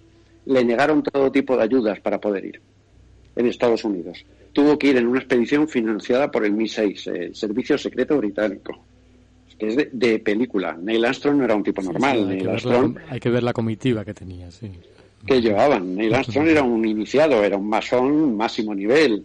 Pero dice, bueno, ¿qué, vio en la Luna? Pero no solo él, por ejemplo, eh, Edgar Mitchell. Edgar Mitchell, otro de los que pisó la Luna, murió defendiendo la vida extraterrestre. Eh, claro, lo, más fácil, enseguida se le tachó de loco y ya está. O Gene, Gene Irving, Gene Irving, otro de los que los pisó, Irving organizó dos expediciones al Monte Ararat a buscar el, a buscar a buscar el arca de Noé. Allí lo mandó al Monte Ararat, eh, mandó dos expediciones. O sea que todos los que iban allí a la Luna, bueno, eh, Buzz Aldrin eh, terminó. Al final el hombre estaba pues medio alcoholizado, se salió del ejército y ahora a los 87, 88 años estaba en la Antártida. Tuvieron que repatriarle por un sacarle de allí por un problema del corazón, casi en la Antártida a los 87 años. Buzz Aldrin, en la entrada a la Tierra Hueca. Vieron cosas extrañas, porque cuando Armstrong se va para la cueva de los tallos, estuvieron una semana en un equipo de 200 personas, sacaron cuatro cajas de allí enormes de madera, los jíbaros, porque yo llegué a hablar con uno en los años 70, llegué a hablar con un jíbaro que era un niño y que vio aquello, dice, los soldados nos disparaban, cuando nos acercábamos para que no se llevaran las cajas, que las sacaron en helicóptero, dice, y de repente una gran nube de humo salía de la cueva, volaron la cueva. Mm. Grandes pasadizos de la cueva están volados. Tú cuando estás abajo ves que no se puede pasar por la mayoría de los sitios, hay muchos lugares, con eso y con todo te haces casi 15 kilómetros andando por abajo de la cueva, ¿eh? de cómo es. Pero hay muchos lugares volados. Antes de indagar, eh, yo quería preguntarte sobre esas famosas placas eh, de inscripciones que generó tanta curiosidad que yo creo que ya ni existen, que son las que tú hablabas, me imagino, del padre Crespi que, que, tenía. ¿Qué, ¿Qué, podían ser esas placas de inscripciones sobre información de otras civilizaciones, información desconocida que podría eh, cambiar lo que tú dices, la historia como la conocemos? ¿Qué, qué podrían ser esas placas? Era pues la historia del mundo. La historia, la historia del mundo hecha el metal. Esa es la, realidad como, como pasó también en Mesopotamia, como también aparecieron las primeras tablillas. Mira, yo estaba cuando estaba en Irak y entran los iban a entrar al día siguiente. Yo claro, me había comido toda la guerra en la, en la parte iraquí. Yo tenía que salir de Bagdad antes de que entraran los americanos. Y claro, el museo de historia era para morirte, ¿no? Las tablillas con informes, lo, que había allí era increíble, todo lleno de porquería, pero era increíble lo que había. Y cuando salíamos huyendo, en la mañana que entraban por la avenida Rasik los americanos, yo salía por atrás, camino de Jordania, en un 4x4, y vi el museo. Vi el museo con un agujero redondo en la pared, redondo perfecto, de, hecho por profesionales con explosivos y gente dentro del museo esas tablillas desaparecieron, donde se contaba la historia del mundo, desaparecieron. Las tablillas o los objetos metálicos que había en la cueva de los tallos desaparecieron. Aunque existe un documento del Banco del Comercio que compró todas las piezas y todo lo que había lo compraron ellos, el Banco del Comercio te niega que tengan nada. El Vaticano niega que Crespi mandase nada para allá. Tenemos unas grandes pruebas que fue von Daniken, cuando estuvo von Daniken y hizo lo del oro de los dioses. Dice, bueno, fue un libro en que contó que había estado en la cueva, que era mentira, que ha terminado, terminó diciendo que él no había entrado, que había estado en sueños, las cosas que cuenta de dentro de la cueva, pero consiguió estar con Crespi y hacer fotos de las piezas. Esas son gran parte del, testimonio que nos queda de que aquello existió.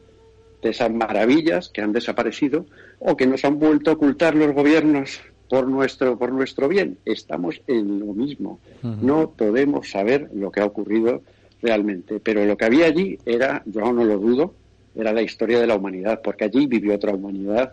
Eso sí que es completamente cierto. Cuéntanos la experiencia, se llama la, Cueva de los Tallos de Pastasa. Es la, el, pasta.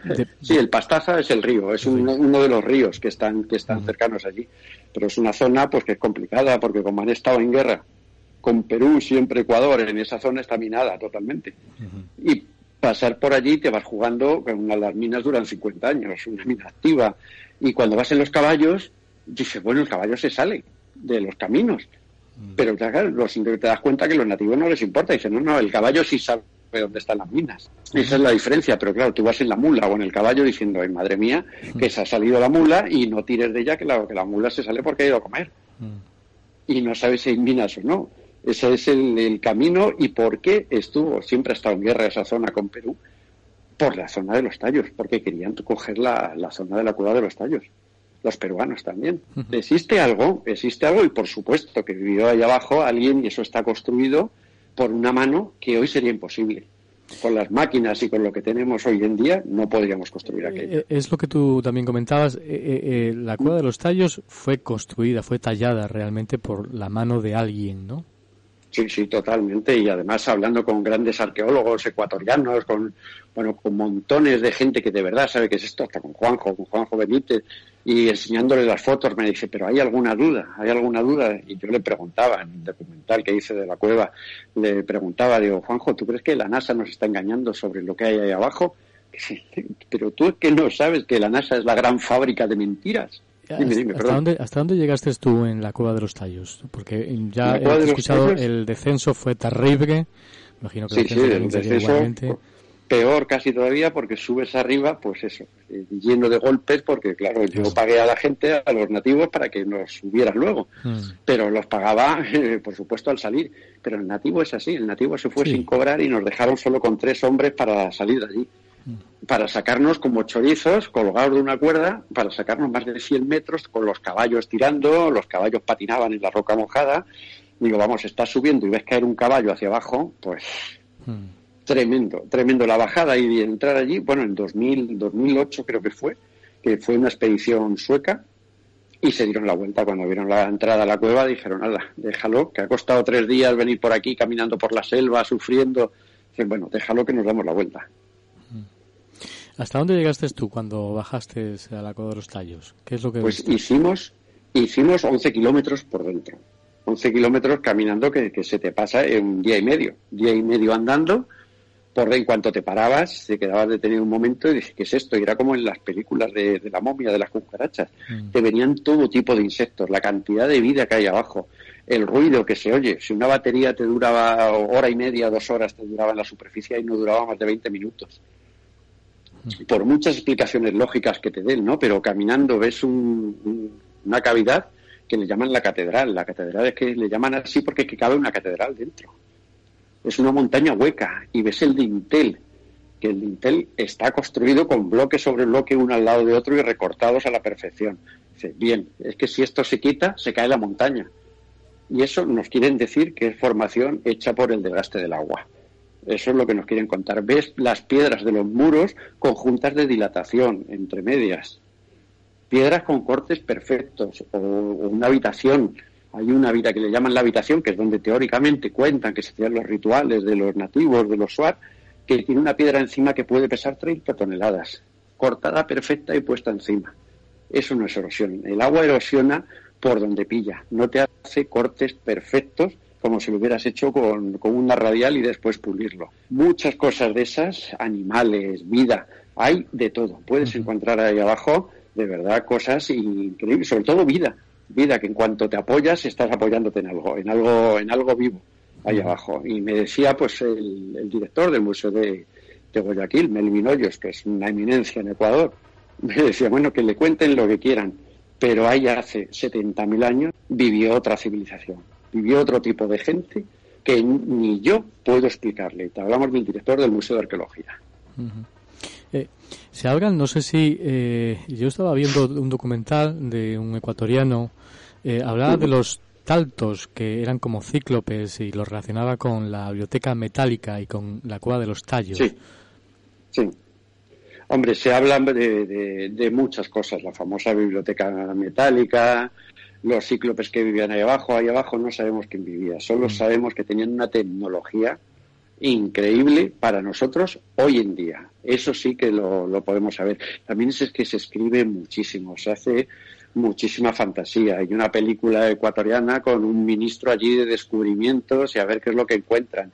Y es todo pues montaje y muchas de las cosas están grabadas en otras de las 52 cuevas, por supuesto. Pero Armstrong, que estuvo allí, sufrió, porque tuve las fotos de Armstrong allí, que iba con todo y con una especie de torno que les subía y les bajaba y tal durante una semana y sufrió por estar allí. Eso es la realidad de la Cueva de los Tallos. La Cueva de los Tallos te pide un precio por entrar, que estés a punto de morirte. Y es toda una iniciación, entonces. Sí, sí, totalmente. por eso fue. Si, si Neil Armstrong era un iniciado hacia el descubrimiento, hacia la verdad. Hacia la verdad, hacia el otro lado. Sí, hacia el otro lado. Ver que en el puente, que hay un puente que nos lleva a otro lado. Mm. Si no es creer, es simplemente el que estés un poco abierto, que estés abierto a las sensaciones, a lo que ves. Eso es, no es creer y decir, bueno, porque yo creo en lo que veo, pero es que he visto tantas cosas que me hacen dudar. Eh, ya para terminar, eh, ¿cuál sería realmente eh, lo que te queda por ver? ¿Estás en algún proyecto inmerso en estos momentos? O... Sí. Tenemos, hombre, tenemos parado un grandísimo proyecto con el gobierno ecuatoriano, además, con Latitud Cero, un, proyecto que se hizo el año pasado, se cerró en Fitur, cerramos el proyecto con ellos para hacerlo y bueno, estamos a la espera de eso y estamos a la espera de poder viajar con todo cerrado y estamos con un proyecto, pues yo creo que es el otro, el otro lugar del mundo, yo creo que es el único lugar del mundo que me queda para, para tener más dudas aún, que es la tierra de los indígenas Hopi. Tremendo. Los guardianes del mundo. Tremendo, tremendo. Ahí te volverás a encontrar seguramente con los dioses, que no sé si algún día dejaron la tierra o siguen estando, no sé. Eso, eso no lo podemos garantizar ninguno. Por mucho que nos quieran llamar iluminados, eh, no podemos garantizarlo ninguno. Porque fíjate, con los Hopi estuvo también el Armstrong. También. Armstrong, estuvo Armstrong, estuvo Einstein, estuvo Albert Einstein, estuvo también con ellos. Que buscaban. Hasta, hasta, Charlie Chaplin estuvo con los Hopi. Que buscaban ellos con los Hopi. Que, buscaban, buscaban, buscaban, pues contestaciones, contestaciones. Tú fíjate la, la famosa frase de Armstrong cuando llega a la Luna, es un pequeño paso para el hombre, un gran paso para la humanidad. No, esa no fue la primera frase, la primera frase. La primera frase de Neil Armstrong fue: el águila se ha posado en la Luna. El águila es una profecía Hopi. Cuando el águila pise la Luna, comenzará el fin del mundo. ¿Y, qué, cómo se traduce eh, esa, esa profecía? ¿El águila? No, será, pues no será el águila, el águila que El águila, el águila, el, no, era el, águila, le llamaban el águila, el águila le llamaban a la araña lunar, le llamaban el águila, pero Armstrong sabía lo que decía. Cuando dijo, cuando el águila se posa en la, el águila se acaba de posar en la luna, sabiendo que había una profecía, que decía que si el águila se posaba en la luna, empezaría el fin del mundo. Y lo que ha empezado, bueno, a partir de esos años, empezó fueron años revueltos y el caos. Aunque el caos, el caos que tenemos encima lo tenemos desde las guerras mundiales, el caos y el destrozo mundial, desde ahí, de mal en peor. Ciertamente que sí. Pues ahí estaba el viaje tan apasionante, Civilizaciones bajo tierra, un viaje a los lugares más misteriosos y ocultos del planeta, ediciones Luciérnaga, que imagino que se podrá adquirir perfectamente por Amazon y por otras plataformas, de aquí desde Londres, de cualquier lugar del mundo, y será apasionante realizar la, aventura de, de la lectura de este libro apasionante. Ha sido todo un placer, Juan José Revenga, porque bueno, es un placer siempre conversar contigo. Muchas gracias, Julio. Igualmente.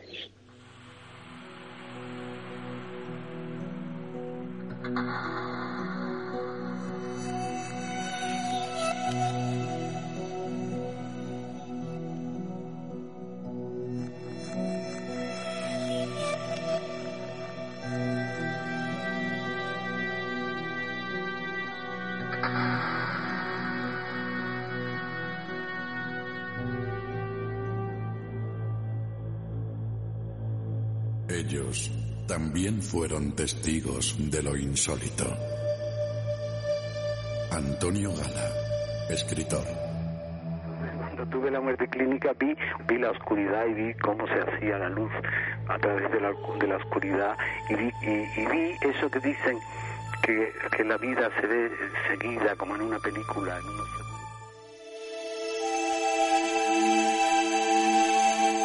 ¿Has vivido alguna experiencia fuera de lo normal?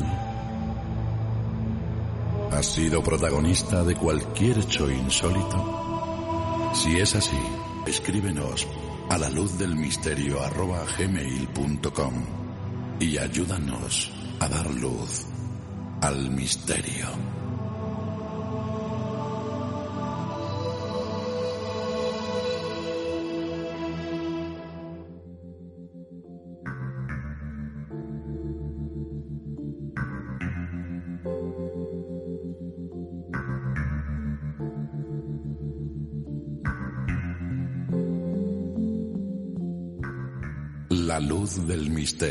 Con Julio Barroso.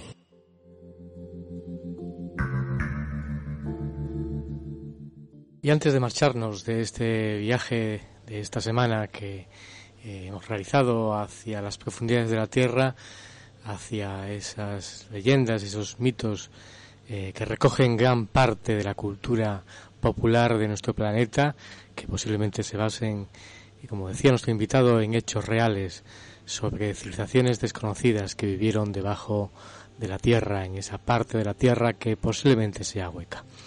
Vamos a una de esas historias y terror que ha sido escenificada especialmente para estos momentos, un momento difícil y complicado relacionado con el mundo de la sanidad, eh, la pandemia que vivimos, el COVID, una historia muy especial que espero que no pases mucho miedo solamente en donde te encuentres escuchando la luz del misterio en cualquier lugar del planeta, en tu casa, en tu estancia, en tu trabajo. Si puedes, baja la luz de tu estancia para relajarte, para dejarte llevar por esta historia de imaginación y terror titulada El séptimo paciente.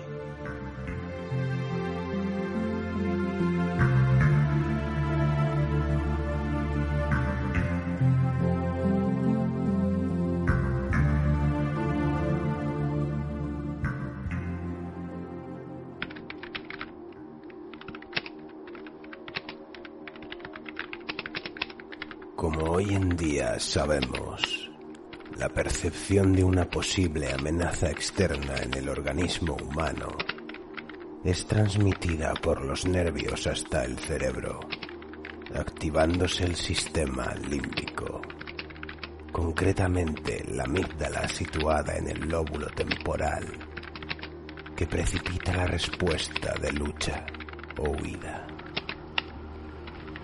Tal es el efecto de lo que comúnmente se denomina como miedo. Sin embargo, no existe una explicación científica adecuada para justificar el ingreso en mi hospital psiquiátrico en los últimos tres meses de siete pacientes, aquejados todos ellos de un trastorno paranoico grave con características extrañamente idénticas.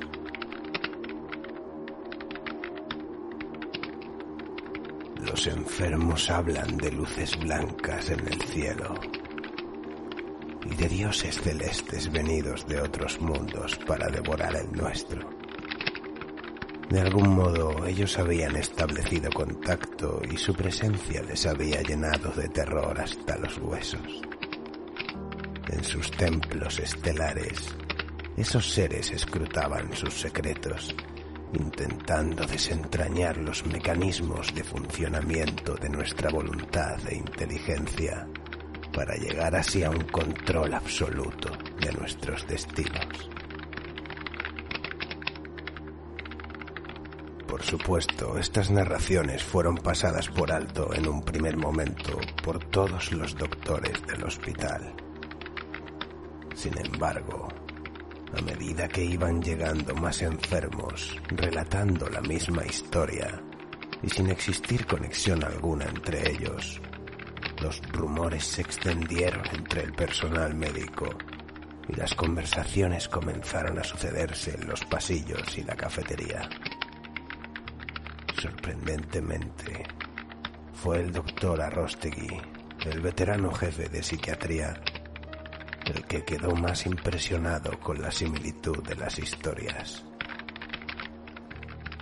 Ningún arquetipo junguiano, ninguna patología orgánica podía dar razón del increíble parecido que existía entre estos relatos. Y no solo en el fondo y la forma, sino también en los pequeños detalles.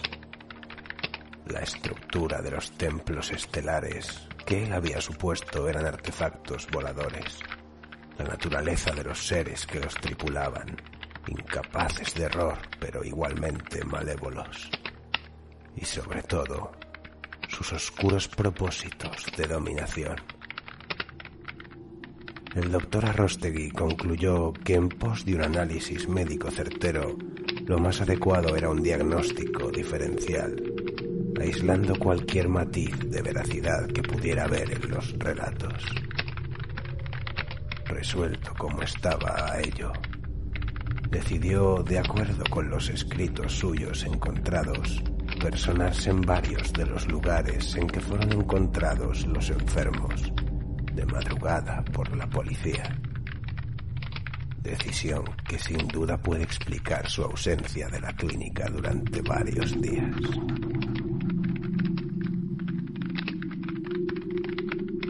Sin embargo, la pasada semana, durante la guardia nocturna, llegó el séptimo de los mencionados pacientes al hospital. El propio doctor Arrostegui, vociferando y sujetado a duras penas por los celadores, con síntomas de hipotermia y deshidratación, y farfullando de forma atropellada y confusa la misma historia, una y otra vez.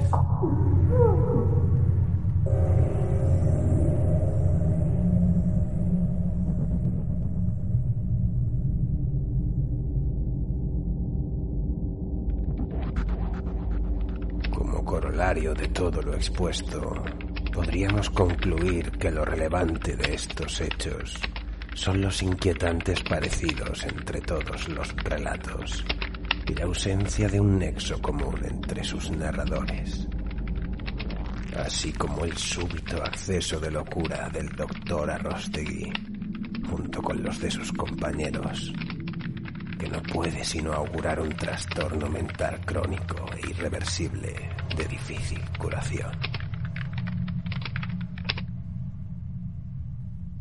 Pero lo más relevante, por lo que a mi interés personal se refiere, es que hasta ahora nadie les ha creído. Por ello debo informar de todo esto a mis superiores, para que tomen las medidas que consideren apropiadas. Con seguridad se hallarán sumamente complacidos. Su plan de invasión está siendo ejecutado sin ningún contratiempo.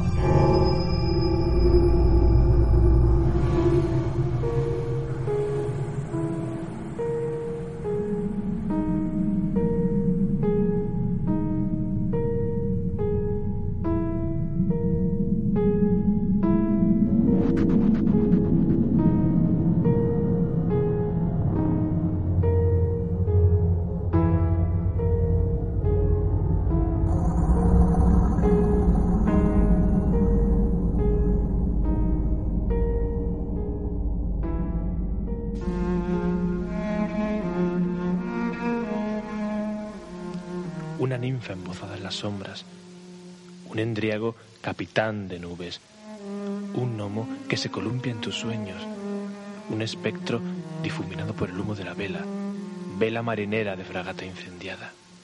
Y es que, por fortuna, el mundo no es tan solo lo que cada alborada hayamos constreñido por el marco de nuestra ventana. Detrás de las formas cotidianas se enmascaran leyendas y personajes extirpados de ellas fue necesario que Julio Barroso encendiese con su soplo vital una luz enamorada del misterio, y esta minúscula llama supo prendernos los vestidos. Ahora, desnudos ya del traje rutinario, dame la mano, ninfa, endriago, gnomo, espectro.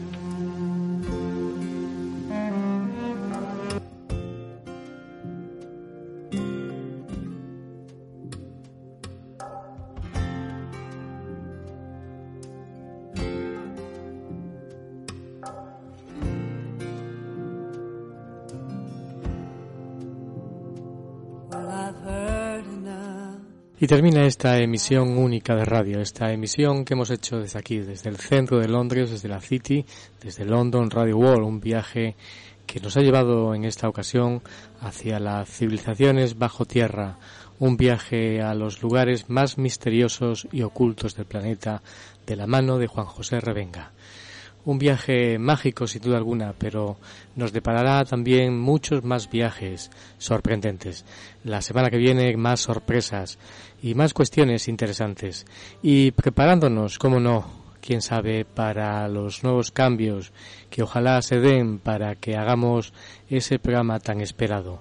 Millones de personas que desean que eh, haya un cambio en el planeta y que harán una gran peregrinación hacia Nazca, hacia ese lugar donde la Pachamama, donde las antiguas civilizaciones, las antiguas tribus y culturas pedían que el ser humano volviera a reconectarse con el universo, con esa parte espiritual que todos llevamos dentro. Y quién sabe, como decía nuestro invitado de hoy, Juan José Revenga, todas esas grandes civilizaciones que de forma misteriosa desaparecieron, a mí me ha sorprendido mucho su respuesta y, tal vez ahí está parte del enigma. Los mayas, cómo desaparecieron de forma misteriosa grandes ciudades de 20.000, de 80.000, de 100.000 habitantes y desaparecieron de la noche a la mañana. Quién sabe, a lo mejor fueron a otras dimensiones. Y allí están, allí se encuentran. Ellos conocieron otra tecnología diferente, desconocida, que nosotros lógicamente no conocemos, por la ayuda, tal vez, quién sabe, de esos dioses que nos visitaron. Y quién sabe, ese encuentro que va a tener lugar en Nazca se dé, como se, hemos denominado, contacto con otras culturas. Te iremos contando más detalles, más cuestiones, más cosas en referencia a este gran encuentro, este programa especial que queremos hacer desde tierras nazqueñas en Nazca, cerca de las líneas de Nazca, gracias a Ana María Cogorno, a la Asociación María Reich y gracias al pueblo peruano. El pueblo peruano seguramente este año tendrá mucho que decir en ese encuentro espiritual, quién sabe, de reencontrarnos con nosotros mismos. Desde hace mucho tiempo era necesario el contacto con otras culturas. Ya sabes, te esperamos la próxima semana con más temas apasionantes aquí en La Luz del Misterio, en London Radio World. Saludos, que pases una mágica semana.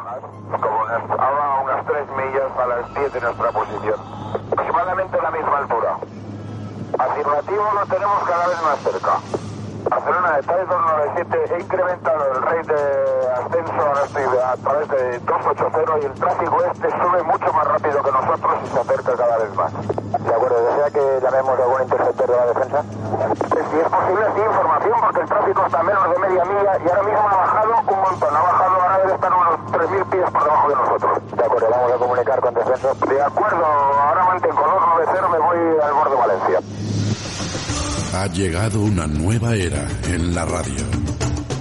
Podrás vivir el misterio en su máxima esencia. En la luz del misterio con Julio Barroso. ¿Estás preparado?